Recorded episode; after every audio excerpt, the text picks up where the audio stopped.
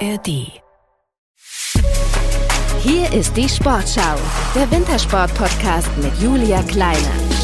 Ja, und damit herzlich willkommen zu einer neuen Folge eures Lieblings-Wintersport-Podcasts. Wir haben heute zwei ganz tolle Gäste dieser neuen Folge. Sie sind Geschwister, Zwillinge, teilen eine große sportliche Leidenschaft miteinander und sind trotzdem auf zwei verschiedenen Strecken unterwegs, treffen sich aber spätestens immer wieder im Ziel, so wie bei den Olympischen Winterspielen von Peking 2022. Sie läuft hier sogar um die Medaillen. Das ist eine Wahnsinnszeit. Vanessa Vogt macht das Riesending. Ich kann es kaum fassen, wird hier Vierte, hauchdünn hinter Marte Olsby-Reuseland. Es ist ein Wahnsinn, es ist kaum zu glauben, vor allen Dingen nach dem Auftritt in der Mixstaffel. Wie ist sowas möglich? Es ist ein kleines Biathlon-Wunder, auch wenn es nur in Anführung Rang 4 geworden ist. Es ist die beste Platzierung ihrer Karriere überhaupt. Es ist der helle Wahnsinn. Ja, und bei diesen Spielen ist, glaube ich, eines der bekanntesten Bilder entstanden. Da umarmt Biathletin Vanessa Vogt ihren drei Minuten älteren Bruder Kevin Vogt nach dem Zieleinlauf beim Einzel. Ganz knapp der vierte Platz für Vanessa. Aber äh, Kevin, äh, wie sehr hast du dich im Nachhinein geärgert, dass du nicht dieses Bild geschossen hast? Ja, natürlich habe ich mich sehr geärgert, ähm, weil so emotionale Bilder sind einfach was Schönes und am Ende war ich Teil des Bildes in dem Moment, aber klar, man ärgert sich dann, dass man nicht selbst das emotionale Bild geschossen hat. Aber wenn man sich dieses Bild anguckt, man ist irgendwie direkt drin, man ist dabei und man kann auch direkt deine Emotionen, Vanessa, komplett nachempfinden. Wie, wie ging es dir denn in dem Moment? Also da ist natürlich einiges äh, ja, in mir, sage ich mal, drin los gewesen äh, von Enttäuschung, aber halt auch irgendwie ähm, ja Freude, ähm, dass jetzt das doch oder dass ich diesen olympischen Traum einfach leben kann und ähm, trotzdem aber so knapp an der Medaille äh, vorbeigeschrammt bin. Ja, ich glaube, alle haben mit dir auch mitgelitten. Aber ich sage jetzt erstmal schön, dass ihr da seid, Vanessa Vogt und Kevin Vogt. Ähm, wo treffen wir euch gerade an? Wo seid ihr? Wir sind gerade beide zusammen im wunderschönen Schuschön. Das liegt in Norwegen, so ein bisschen 20 Minuten von Lillehammer entfernt. Also Lillehammer wird man sicherlich kennen, der ein oder andere. Heute scheint zum ersten Mal die Sonne. Also Lillehammer spätestens von den Olympischen Spielen 1994. Das waren ja die Traumspiele. Davon schwärmen ja einige Sportlerinnen und Sportler immer noch. Und dann würde ich doch sagen, bleiben wir direkt sportlich. Vanessa, du bist sehr gut durch diesen Sommer gekommen, hast unter anderem das Massenstartrennen beim Martyr Foucault Nordic Festival in Annecy gewonnen. Jetzt beim Massenstart in Norwegen den sechsten Platz belegt. Ist Massenstart mittlerweile deine Lieblingsdisziplin beim Biathlon? Was sagst du? Ich glaube, es zählt schon mit unter den Rennen, wo ich mich einfach, sage ich mal, gut wiederfinden kann. Ich mag einfach dieses Frau gegen Frau. Ähm, ich bin das im Training, dadurch, dass ich nicht viel mit einer Trainingsgruppe trainiere, eher nicht so gewohnt, aber ich freue mich einfach immer wieder drauf, mich da einfach matchen zu können und zu schauen, ähm, wie ich gerade im Rennen liege. Ja, da einfach nochmal über den Schweinehund zu gehen, wenn ich vielleicht noch ein paar Läuferinnen vor mir zu sehen habe. Das macht natürlich unheimlich viel Spaß. Du hast danach auf Insta einen relativ emotionalen Post abgesetzt, weil 24 Stunden vorher lief es nicht so gut wie beim Massenstart. Da hast du geschrieben, dass du manchmal sehr viele Zweifel oder da Zweifel sind, ähm, sich das alles aber innerhalb von 24 Stunden ändern kann und man dann erst weiß, warum man so hart trainiert. Was wolltest du damit zum Ausdruck bringen? Ja, einfach nochmal darzustellen, dass ähm, egal wie es an einem Tag läuft, ähm, unsere Sportart setzt sich aus zwei verschiedenen Sportarten zusammen und es ist egal, man an dem einen Tag nicht so geliefert hat, auch wenn es vielleicht manchmal an den Bedingungen lag. Ähm, also natürlich mag man als Sportler oder ich bin da sehr, sehr selbstkritisch und suche natürlich erstmal so ein bisschen die Fehler bei mir, aber ich muss halt einfach sagen, dass am Samstag mein Setup überhaupt nicht gestimmt hat und ähm, natürlich nach einer langen Trainingsperiode fragt man sich dann schon, ähm, was ist hier los? Ich habe hart trainiert, ich habe gut trainiert, ich bin verletzungsfrei durch den Sommer gekommen und jetzt stehe ich hier beim Rennen und kann einfach nicht das zeigen, was ich ähm, ja eigentlich will. Ähm, man will ja immer ähm, irgendwie ganz vorne mitlaufen und dann hat es halt einfach nicht funktioniert und dann heißt es manchmal, ähm, ja, auch an den sauren oder in den sauren Apfel beißen. Wir als Sportler wollen immer höher, weiter, schneller, aber man muss dann halt auch einfach das Rennen Rennen sein lassen und am nächsten Tag geht's dann wieder von Null los und dann sind alle gleich gestartet. Für jeden waren die gleichen Bedingungen und dann zählt's halt wieder. Und das ist manchmal so ein bisschen Biathlon so die kleine Hassliebe. So, wenn es läuft, dann läuft's und wenn es nicht läuft, dann ja, dann kann man sich selbst auch gerne mal ähm, das eigene Grab graben, weil ich glaube, wir Sportler sind schon die eigenen Kritiker oder die größten Kritiker. Du hast es gerade so schön gesagt, äh, man fängt irgendwie immer wieder bei Null an. Ähm, hast du dir denn Ziele für die neue Saison gesteckt oder wie, wie gehst du in diese neue Saison oder hast du gar keine Erwartung? Ich muss ehrlicherweise sagen, ich bin so ein bisschen zwiegespaltet. Ähm, ich bin ähm, auf der einen Seite sehr erleichtert, dass meine zweite Saison jetzt rum ist, weil ich einfach wusste, dass es eine sehr, sehr harte Saison ist, ähm, diese erste Saison da zu bestätigen. Und jetzt ist es schon so, dass ich natürlich mich vorne sehe, keine Frage. Aber ähm, es ist natürlich schwierig, auch manchmal mal einzuordnen, wo stehe ich gerade. Aber ich glaube schon und ich nehme mir auf jeden Fall die Ziele vor, einige Top Ten Platzierungen ähm, zu erreichen. Aber natürlich ähm, ist auch so in meinen Gedanken das Podium spielt da schon eine sehr, sehr große Rolle. Also du denkst von Rennen zu Rennen. Ich glaube, so kann man das ganz gut festhalten. Und die komplette Biathlon-Saison könnt ihr dann natürlich bei uns in der ARD Sportschau im Fernsehen oder im Livestream verfolgen.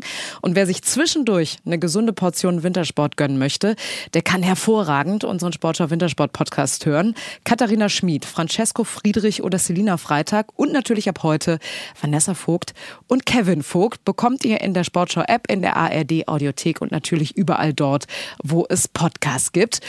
Was man aber ganz sicher sagen kann, ist, dass dein Bruder Vanessa mit dabei sein wird, Kevin Vogt. Kevin, du sorgst nämlich dafür, dass unter anderem deine Schwester ja bei den Wettkämpfen richtig gut in Szene gesetzt wird.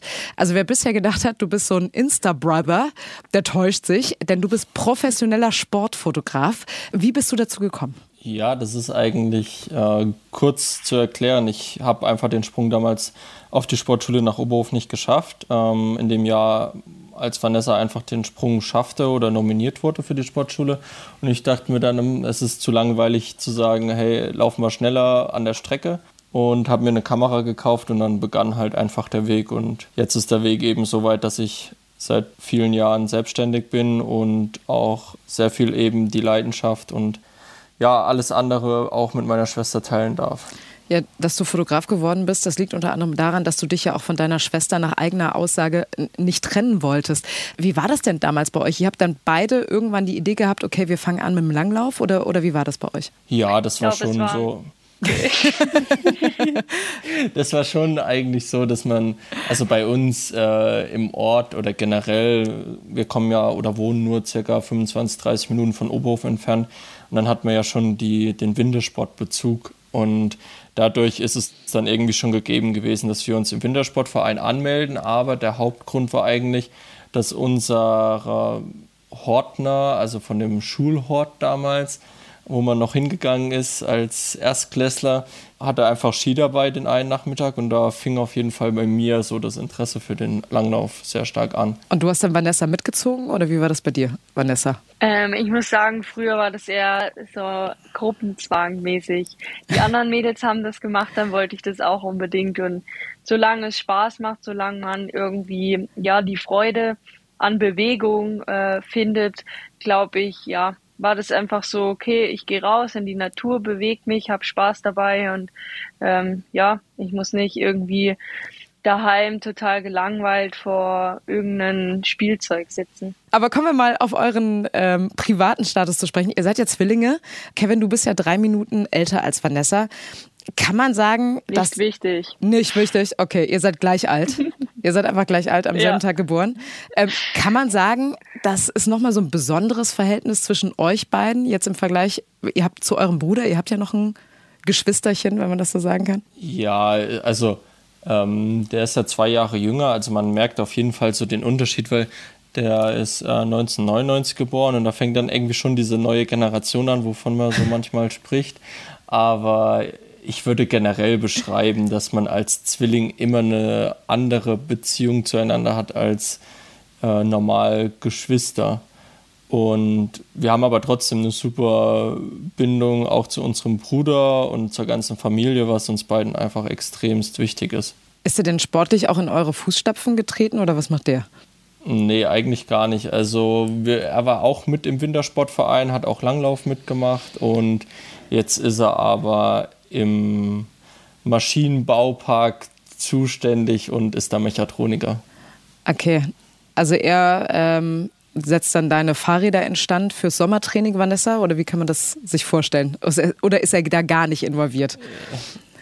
Er für die Autos zuständig. Er für die Autos. Ja, er für die Autos. Aber natürlich, also ja, so handwerklich total begabt und ähm, das ist natürlich einfach cool, wenn man da irgendeine Kleinigkeit hat, äh, auch mit dem Fahrrad oder oder, dann äh, kann man da einfach kurz nachfragen und da wird einem immer geholfen. Ist jetzt auch nicht das Schlechteste, ne? wenn man einen Mechatroniker bei sich in der Familie hat. Wie war das denn damals für dich, Vanessa, als du erst einmal sportlich ohne Kevin weitermachen musstest? Ähm, also ich muss sagen, am Anfang war das natürlich nicht so einfach, weil ja, man wird da halt einfach in die kalte Schale geschmissen. Ähm, man ist da auf dem Sportgymnasium, ähm, kommt irgendwie jedes Wochenende nur noch nach, nach Hause. Ja, ich meine, ich bin in eine Klasse mit meinem Zwillingsbruder Kevin gegangen. Da wurden einige Lügen aufgedeckt. Äh, auch wenn ich mal spicken wollte, wurde immer gesagt, hier, die Vanessa, die spickt. Äh, und dann in, in eine Klasse zu gehen äh, mit ganz vielen neuen Gesichtern, das war natürlich am Anfang total schwer. Und ähm, ich sage ja heute auch noch, noch sehr gern, dass ich schon besser erzogen bin als meine zwei Brüder, weil ich halt einfach diese Sportschulzeit erlebt habe wo du dich quasi schon irgendwo auch ein bisschen selber erziehen musst. Also ich hatte jetzt nicht die Mama äh, oder den Papa im Wohnzimmer sitzen und konnte mich da erstmal ausheulen, sondern irgendwie musste ich selber mit meinem Problem äh, erstmal ja fertig werden und ähm, konnte dann am Wochenende mich sozusagen da irgendwie auch auskotzen. Aber ja, es war schon eine harte Zeit, aber ich glaube, ich habe da viel Anschluss gefunden an ähm, ja die Gruppe. Ich hatte eine coole Trainingsgruppe und wie gesagt, da stand ja der Spaß auch einfach noch im Vordergrund. Und als er dann gesagt hat, hey, ich werde jetzt Fotograf und begleite dich auf Schritt und Tritt, was war das für eine Message? ja, am Anfang war es natürlich immer noch so, dass halt einfach die Familie immer mitgefahren ist und er dann halt äh, irgendwie abseits von der Familie mit einem Fotoapparat immer da stand und versucht hat, mich zu mich einzufangen. Ähm, das war natürlich cool, einfach zu sehen, okay, ähm, er vertreibt sich auch seine Zeit und steht nicht nur dumm da und äh, schreit hopp hopp hopp, sondern er findet da auch seinen Spaß dran. Aber mal Hand aufs Herz, ist das nicht ab und zu nervig, wenn man einen Teil der Familie immer wieder irgendwie um sich herum hat? Boah, gar nicht. Also ich finde es eher cool ähm, und ich schätze es auch enorm. Gerade jetzt hier in, in Norwegen, ja, einfach einen Zwillingsbruder dabei zu haben und äh, einfach mal ja, wenn es mal nicht so läuft, gerade wie jetzt am Samstag, wenn dann wirklich irgendwas, sag ich mal, am Argen liegt und man einfach gerade mal mit jemandem sprechen will, der einen doch auch über viele Jahre begleitet, ist es schon was anderes als vielleicht natürlich, man hat im Team sehr, sehr viele Freunde, äh, aber die dann wiederum auch Konkurrent sind. Ähm, ja, deshalb spreche ich dann schon auch lieber manchmal mit meinem Zwillingsbruder drüber. Und gerade auch in Peking war es einfach sehr cool für mich, weil ja, wir hatten jetzt nicht so viel Internet dort und ähm, den Kontakt zu der Familie will man einfach nicht verlieren, aber ich hatte schon auch den Fokus voll auf die Wettkämpfe und dann hat sich einfach mein Bruder drum gekümmert, dass halt einfach der Kontakt da bleibt, ja. Und es nimmt natürlich auch ähm, ganz viel Last von den Schultern. Vanessa, über deine Triumphe in Peking, da ist schon viel gesagt und geschrieben worden über die vergangene Saison auch. Aber was viele, glaube ich, gar nicht so wirklich wissen, dass es diese ganzen Erfolge fast gar nicht gegeben hätte. Denn ähm, 2021, da hattest du ja plötzlich starke Schulterschmerzen, die immer stärker geworden sind. Was war da los? Ja, das war eigentlich äh, so, dass ich vom Trainingslager wiedergekommen bin und auf einmal meinen Arm nicht in die Luft heben konnte. Ähm, ich überhaupt gar nicht wusste, was jetzt los war. Ich hatte starke Schmerzen und ich muss ehrlich sagen, ich war in meiner Sportlerkarriere nicht oft verletzt, ähm, was natürlich auch echt positiv ist. Aber in dem Moment habe ich mir nur gedacht, was, äh, ja, was soll ich jetzt machen? Ich war total ratlos, hatte aber gleich Unterstützung aus Arnstadt bekommen und dann ging es eigentlich, also ich konnte gar nicht irgendwie nicken oder Nein sagen oder Ja sagen. Auf einmal lag ich da schon unter Messer und wurde operiert.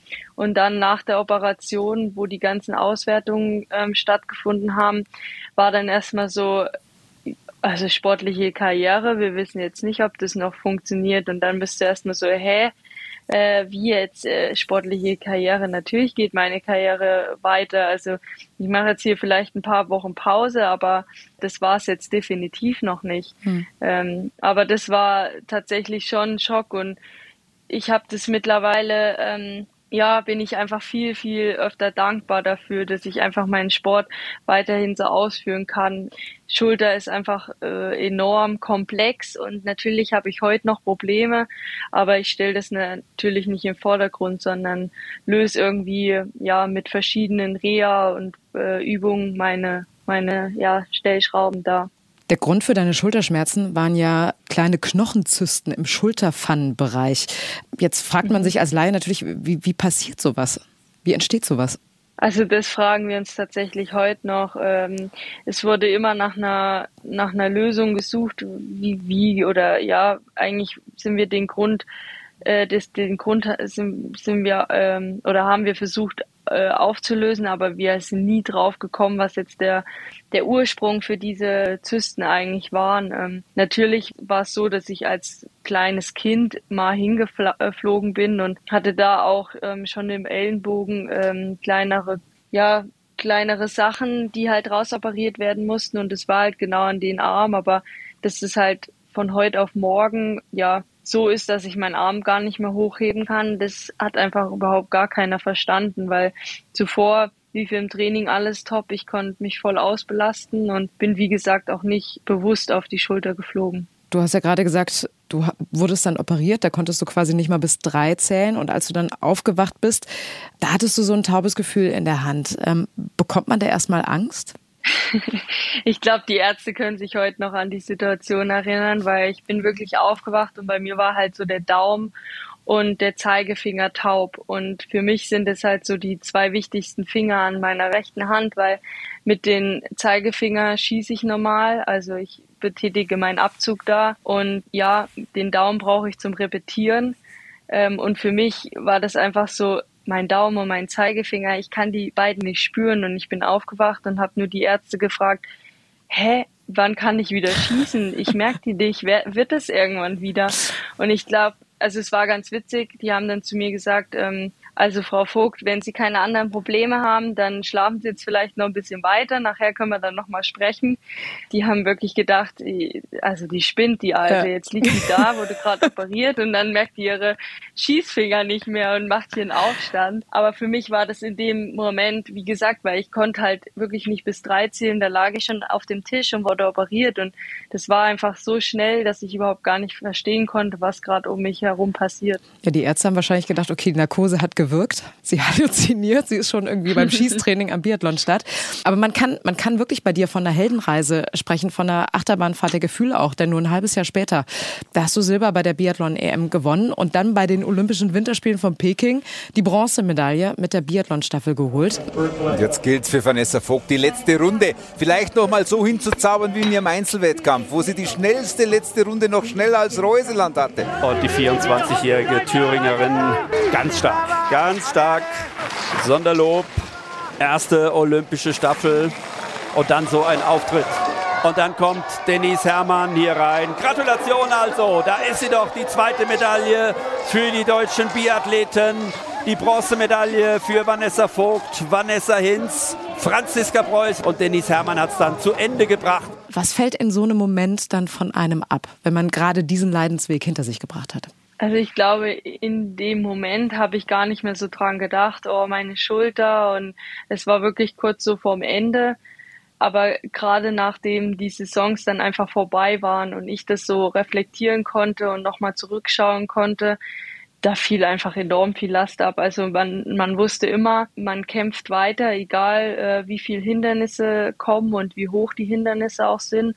Aber natürlich werden einem immer enorm viele Steine im Weg gelegt und man muss es irgendwie meistern. Aber ähm, ich habe irgendwie nie aufgegeben und natürlich war ich jetzt nicht das Riesentalent, ähm, was da im Juniorenbereich rumgelaufen ist. Aber ich habe, glaube ich, immer meinen eigenen Weg bin ich einfach gegangen und Vielleicht bin ich auch eine Spätstarterin gewesen, aber mit all dem, was ich da, ja, für Steine im Weg gelegt bekommen habe, bin ich ganz zufrieden, wie das dann einfach gelaufen ist. Und bei mir war es dann doch auch relativ ähm, gehäuft, die Ereignisse, ähm, wo ich dann auch jetzt nach, sage ich mal, einer WM, die letztes Jahr nicht so gut gelaufen ist, für mich ähm, ja dann da saß und gesagt habe, also Vanessa, egal, äh, ob das vielleicht jetzt nicht die WM war, die du dir träumt hast, aber hey, du hast einfach eine Olympiamedaille, du hast eine Weltmeisterschaftsmedaille. Das ist alles, was du dir als Kind mal erträumt hast. Kevin, wie hast du denn die Zeit erlebt, in der es deiner Schwester ja nicht wirklich gut ging wahrscheinlich? Naja, das war ja am Ende so ein bisschen so ein Auf und Ab, okay, mit einer, am Ende kann man sagen, Hiobsbotschaft, äh, zu wissen, okay, jetzt muss man mal schauen, wie da die OP überhaupt verläuft. Und dann hofft man natürlich, dass die ganzen Physiostunden da irgendwie so verlaufen, dass alles problemlos klappt. Aber ich glaube, am Ende kann man einfach dann froh sein, als die ganzen Erfolge doch dann reinkamen. Also vor allem denke ich dann daran, wie die EBU Cup Saison eben für sie verlief, obwohl man ein paar Monate zuvor denken konnte, okay, was wird denn jetzt überhaupt noch aus der Karriere? Kommen wir mal auf deinen Job zu sprechen. Du bist ja ganz nah dran an den Großen des Sports, aber auch äh, die Ex-Kanzlerin Angela Merkel habe ich in deinem Portfolio gefunden. Gab es mal eine Sportlerin, Sportler, Promi, von dem du gedacht hast, nachdem du sie oder ihn abgelichtet hast, wow, habe ich mir irgendwie ganz anders vorgestellt? Also jetzt im positiven oder auch im negativen Sinne? Fällt mir leider tatsächlich nichts Genaues ein. Also ich, lustigerweise mache ich immer mal so ein Fragen-Antworten auf Instagram bei mir und das war auch letztens wieder eine Frage oder ob ich eine bestimmte prominente Person mal fotografieren würde. Aber das ist immer so schwierig zu sagen, weil ich glaube, ich bin mit dem Glück umgeben auch mit vielen Sportlern und auch prominenten Personen, arbeiten zu dürfen und werde da möglicherweise eher von außen ein bisschen beneidet. Und deswegen glaube ich, habe ich schon ein großes Privileg, mit vielen Sportlern da problemlos arbeiten zu dürfen oder zu können. Aber, aber gab es mal irgendjemanden oder irgendeine Persönlichkeit, wo du gedacht hast, boah, der war jetzt aber ganz schön unfreundlich. Das habe ich irgendwie anders vorgestellt. Der ist doch immer so nett im Fernsehen. Nee, tatsächlich nicht. Also klar, man hat jetzt, wenn man ja, also nur mal auf den Sport bezogen, äh, Matar Foucault, der wird ja oder wurde immer so als der raue Typ und äh, ja, der den Wettkampf dominiert auch teilweise. Aber am Ende, also selbst mit dem konnte man ganz normal sprechen oder ich habe mit dem auf jeden Fall normal sprechen können. Deswegen gab es da bisher keinen Termin, auch wenn ich jetzt auf politische Seite schaue oder sowas, wenn ich da mal was fotografiert habe. Also du musst ja jetzt nichts Negatives erzählen, aber du kannst ja auch Mythen gerade rücken. Das wäre jetzt der Moment hier in diesem Podcast. gibt, gibt, gibt's leider tatsächlich nicht. Gibt's keine? Ich glaube, er traut sich nicht. Nee, also nicht, dass ich was wüsste davon. Ich wollte wollt nämlich gerade gefragt haben, ob du aus dem Nähkästchen in Peking plaudern kannst. Was läuft da ab im Deutschen Haus? Da warst du ja auch mit dabei. Ja, gut, im Deutschen Haus war ich ja natürlich auch irgendwann mit dabei, weil klar, da gab es dann Medaillen und sowas, aber ich glaube, das, was in Peking passiert ist, das bleibt auch in Peking am Ende ein bisschen. Und ja, also das lief ganz gut da ab. Also ich habe ja was im deutschen Haus passiert ist, bleibt im deutschen Haus. genau. Ja, aber dann lassen wir das doch einfach mal so stehen. Und vielleicht werden wir irgendwann den Giftschrank von dir finden. Kevin, mit den ganzen Fotos, die da verschwunden sind. Man weiß es nicht. Die werden auf jeden Fall dann ganz, ganz wertvoll glaub, sein. Na, ich glaube, diese Fotos oder so, die gab es nicht in Peking, aber so jetzt nach Corona, äh, der Winter, da gab es doch dann viele schöne Partys, sag ich mal so. Okay, also aber es das reicht sie. ja als Teaser. Ich wollte gerade sagen, es gibt sie. Der Giftschrank von Kevin Vogt, meistbieten ja. zu erstehen in 30, 40, 50 Jahren. Irgendwann genau. mal, wenn überhaupt bei eBay Kleinanzeigen. Vanessa, wenn du so hörst, dass dein Bruder diese, diese ganzen Freiheiten ja auch hat, ne? also nicht diese, in, die, in diese Trainingspläne eingefärcht ist, hättest du das manchmal auch ganz gerne, tun und lassen zu können, was man so möchte? Um ganz, ganz ehrlich zu sein, ähm, ist es schon so, dass ich manchmal schon neidisch zu ihm aufblicke, gerade auch, weil ich es einfach faszinierend finde, wie er die letzten Jahre das so gemeistert hat. Sich selbstständig zu machen in so einem Alter ist, glaube ich, nicht so einfach. Und ich glaube, auch wir als Familie saßen oft zusammen und haben gerätselt, ob das wirklich das Richtige ist und hatten da auch echt teilweise Bange. Aber ich muss sagen, ich bin total stolz und äh, irgendwie blickt man da wirklich hinauf zu ihm und sagt Hut ab, was er da einfach die letzten Jahre alles unter einen Hut bekommen hat. Von daher ist manchmal so ein bisschen, okay, ich möchte schon irgendwie tauschen, weil man muss ja ehrlich sein, ähm, ich bin mit zwölf aufs Sportgymnasium gekommen. Da stand natürlich, wie gesagt, für mich der Spaß an erster Stelle, aber in dem Alter kann man noch nicht so viele Entscheidungen alleine treffen. Es war sicherlich irgendwo auch, okay, alle meine Freunde gehen ans Internat, dann muss ich da auch hin. Aber ich glaube, ja, jeder geht seinen Weg und ähm, hätte, hätte Fahrradkette, ich weiß nicht, vielleicht wäre ich auch irgendwie Fotograf gewesen, wenn ich nicht Sportlerin gewesen wäre, keine Ahnung, aber ich finde es einfach cool, dass sich zwei Wege einfach so wieder zusammenschließen. Wo trifft man euch eigentlich an, wenn ihr so ganz privat unterwegs seid? Macht ihr eigentlich auch mal was getrennt voneinander? Oder macht ihr hauptsächlich was getrennt voneinander? Ja, eigentlich machen wir schon, wenn wir privat daheim sind, was getrennt voneinander mal oder machen mal was zusammen. Also das ist eigentlich immer so, wie es sich ergibt und wie ich unterwegs bin. Also ich bin ja persönlich nicht nur im Biathlon unterwegs oder im Wintersport generell, sondern auch irgendwie verschiedenste News-Termine und so weiter. Deswegen ist die Zeit oftmals doch begrenzt und dann nutzt man die Zeit vielleicht intensiver, wenn man sich sieht und bequatscht vielleicht mal irgendwas. Und du, Vanessa, wie schaltest du vom Biathlon ab?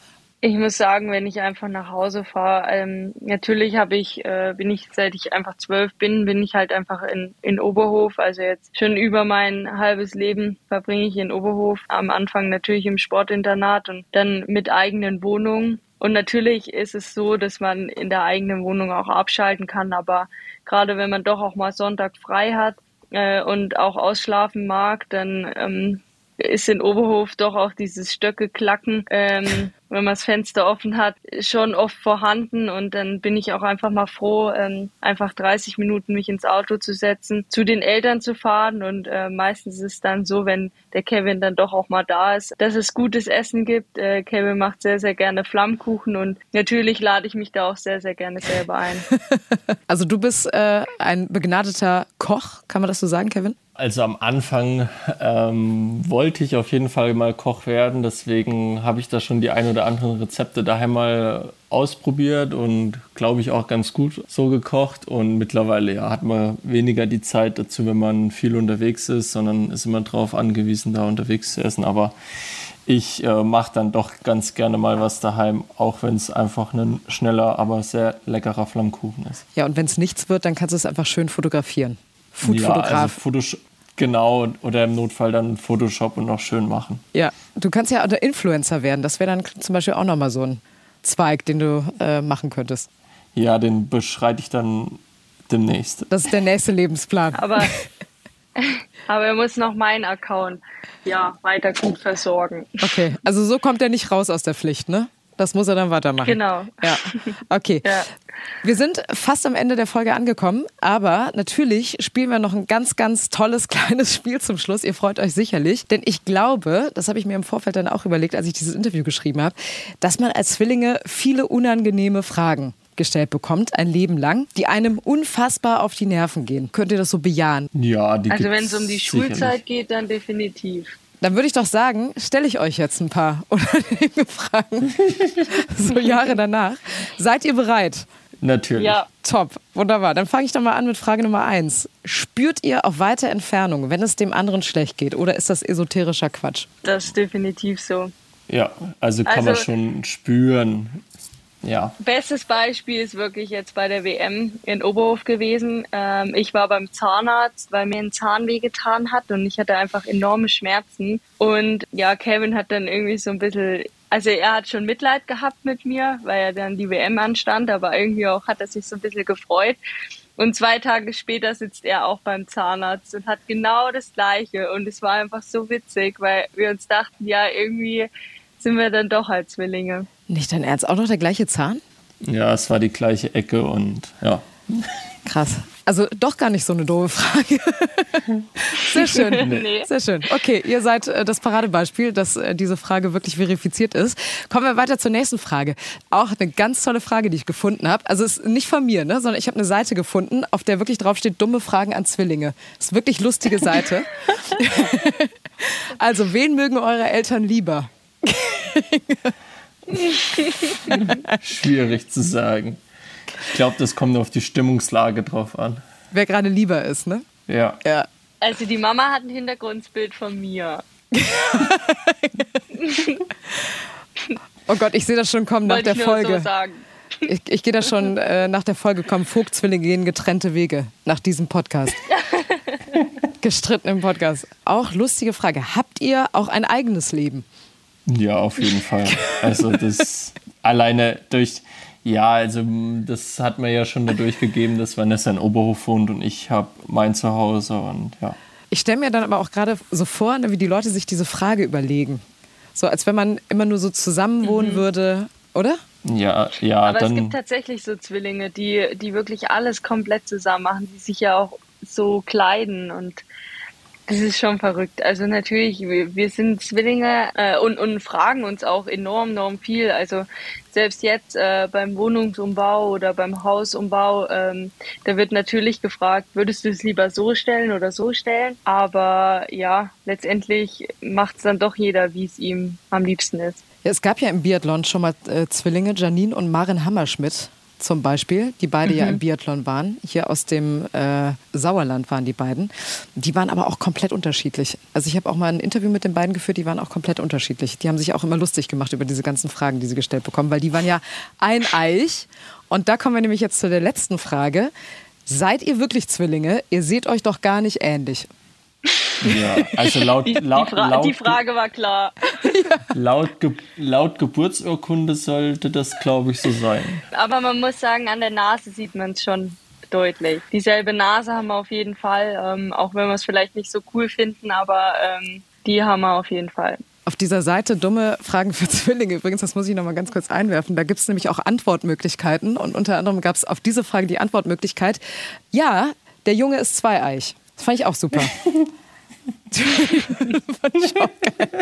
Also wenn ihr, wenn ihr Okay, der braucht, der braucht ein bisschen mit Tiefgang. ja, ne, ist so, Also ich glaube, mit, mit der Seite befasse ich mich wirklich nachher ja, mal. musst du wirklich mal googeln, ist wirklich sehr lustig. Ich mache jetzt keine Werbung für die Seite, ich sag nur, gibt es im Netz. Was einfach dumme, dumme Fragen an Zwillinge ist großartig. So, habt ihr super gemacht, diese ganz, ganz tollen Fragen. Und ähm, da ihr natürlich selber totale Podcast-Liebhaber seid und wahrscheinlich selber Podcast hört, wahrscheinlich. Welche Ja, sind das denn? Fall. Ja. Oh, da darf man jetzt keine Werbung machen, oder? Doch, natürlich. Wir sind ja interessiert. Nein, also ich höre eigentlich schon natürlich sehr gerne den ARD-Podcast, wenn mal eine neue Folge rauskommt. Also ein Sportschau, Und- Wintersport-Podcast. Ja, auch. Ja, oder ja. ich fand auch sehr interessant diesen Background äh, ARD-Podcast zur Tour de France Mhm. mit dem Kameramann. Das war auch sehr interessant immer wieder. Und dann höre ich eigentlich ziemlich viele so Business-Podcasts auch, ja. Und du, Vanessa? Also ich bin eher so äh, Sunset Club oder Baywatch Berlin. Ähm, ich mag Joko und Lars sehr, sehr gerne und das sind so zwei Podcasts, die ich sehr, sehr gerne höre. Und da habe ich auch eine kleine Anekdote, ähm, weil letztens war ich Rollern und äh, hatte den Podcast auf den Ohren. Weil bei drei Stunden, dann wird's natürlich manchmal, denkt man an die Technik, aber nicht, nicht die ganzen vollen drei Stunden. Und dann sind so zwei Wandererinnen angekommen im Thüringer Wald und meinten doch, ach, es ist so schön, Sie sind doch die Vanessa Vogt. Und dann sage ich so, ja, ich bin die Vanessa, hallo. Und dann sagen sie so, es ist so schön, dass Sie so viel Spaß beim, beim Trainieren haben. Und, und ich habe erst gedacht, hä, was, was wollen die denn? Und, und bin dann weitergerollert und habe mir nur so gedacht, Mist, die haben mich jetzt gesehen, wie ich mich halb tot lache bei diesem Podcast hören. Aber ja, es war einfach, es war einfach göttlich. Da hast du gesagt, das ist hartes Bauchmuskeltraining. Lachmuskel- Ja, und Bauchmuskeltraining ja. auf den Skirollern. Aber, aber ich muss auch, äh, um ehrlicherweise, ich muss auch wirklich gestehen, ich stand manchmal, weil ich nicht mehr konnte vor Lachen. Ähm, ja, genau. Ja, das ist wirklich ein sehr, sehr witziger Podcast. Und was ihr euch natürlich noch nicht traut zu sagen, ist, dass ihr absolute Fans vom Sportschau Wintersport Podcast seid. Ganz wichtig, ihr habt jede Ja, Folge das- gehört, ne? Ja. Ja, ja. Dann wisst ihr auch, was jetzt auf euch Das zukommt. wollten wir jetzt eigentlich auf 1, 2, 3 sagen. Ach so, oh, sorry. Haben wir die, die Absprache hat jetzt gerade nicht funktioniert, ne? Mist. Genau, genau. Mist. Ja. Oh, ja, Mist. Aber gut, ihr wisst ja jetzt, was kommt, ne? Und zwar hättet ihr eine Sportlerin, eine Wintersportlerin oder einen Wintersportler, den ihr euch wünschen würdet, hier in einer Sportschau Wintersport Podcast Folge von der oder von dem ihr noch gar nicht so viel wisst. Johannes Tingesbö. Eindeutig. Sehr gut. Also, wenn ich nur ein Prozent, ein Prozent von ihm haben könnte, wie Doro Vira so schön sagen würde. Nee, einfach um herauszufinden, was ihn so gut macht. Das wäre zum Beispiel meine Aber ich glaube, das, aber ich glaube, das wird er nicht verraten können, weil das ihm einfach gegeben ist. Warum auch immer wahrscheinlich. Meinst du, der, der kann das, glaube ich, gar nicht sagen, ne? Der weiß das selber nee, gar der nicht. kann, der, der kann das, nicht sagen. Ich, weiß, ich, ich, ich weiß, letztes Jahr, da hat er, da habe ich ihn hier, genau hier in Schuschön getroffen und habe gesagt, und wie lief die Vorbereitung? Ah ja, nicht so gut, ähm, Wettkämpfe ja, aber Test ganz okay. Und dann hat er trotzdem wieder alles da abgerissen in der letzten Saison. Ja, das sind immer die geilsten. Das ist so in der Schule auch, ne? Ja, ich habe bestimmt eine 3 oder 4 und dann 1 plus. Und dann eine Eins. Genau, Ja. 1 plus mit Sternchen. Da hat man sich auch Schlimm. gedacht, ja, ja. Mm. hust, hust. Aber ihr geht beide fein mit Johannes Tinjes Bö? Ja, doch, auf jeden Fall. Okay, dann versuchen wir ihn zu kriegen und versuchen auch sein Geheimrezept herauszufinden. Das ist also der Wunsch von Vanessa und Kevin Vogt, ähm, den wir natürlich versuchen zu erfüllen. Jetzt sage ich erstmal Danke an euch, danke, dass ihr mitgemacht habt. Wir wünschen euch äh, alles Gute für die Zukunft und natürlich, dass ihr weiterhin gesund bleibt. Und wir sind dann in der kommenden Woche wieder für euch da mit einer neuen Folge. Egal, wo ihr seid und uns hört, schreibt uns doch gerne und lasst ein Feedback da. Ich sage jetzt erstmal Ciao und bis zum nächsten Mal.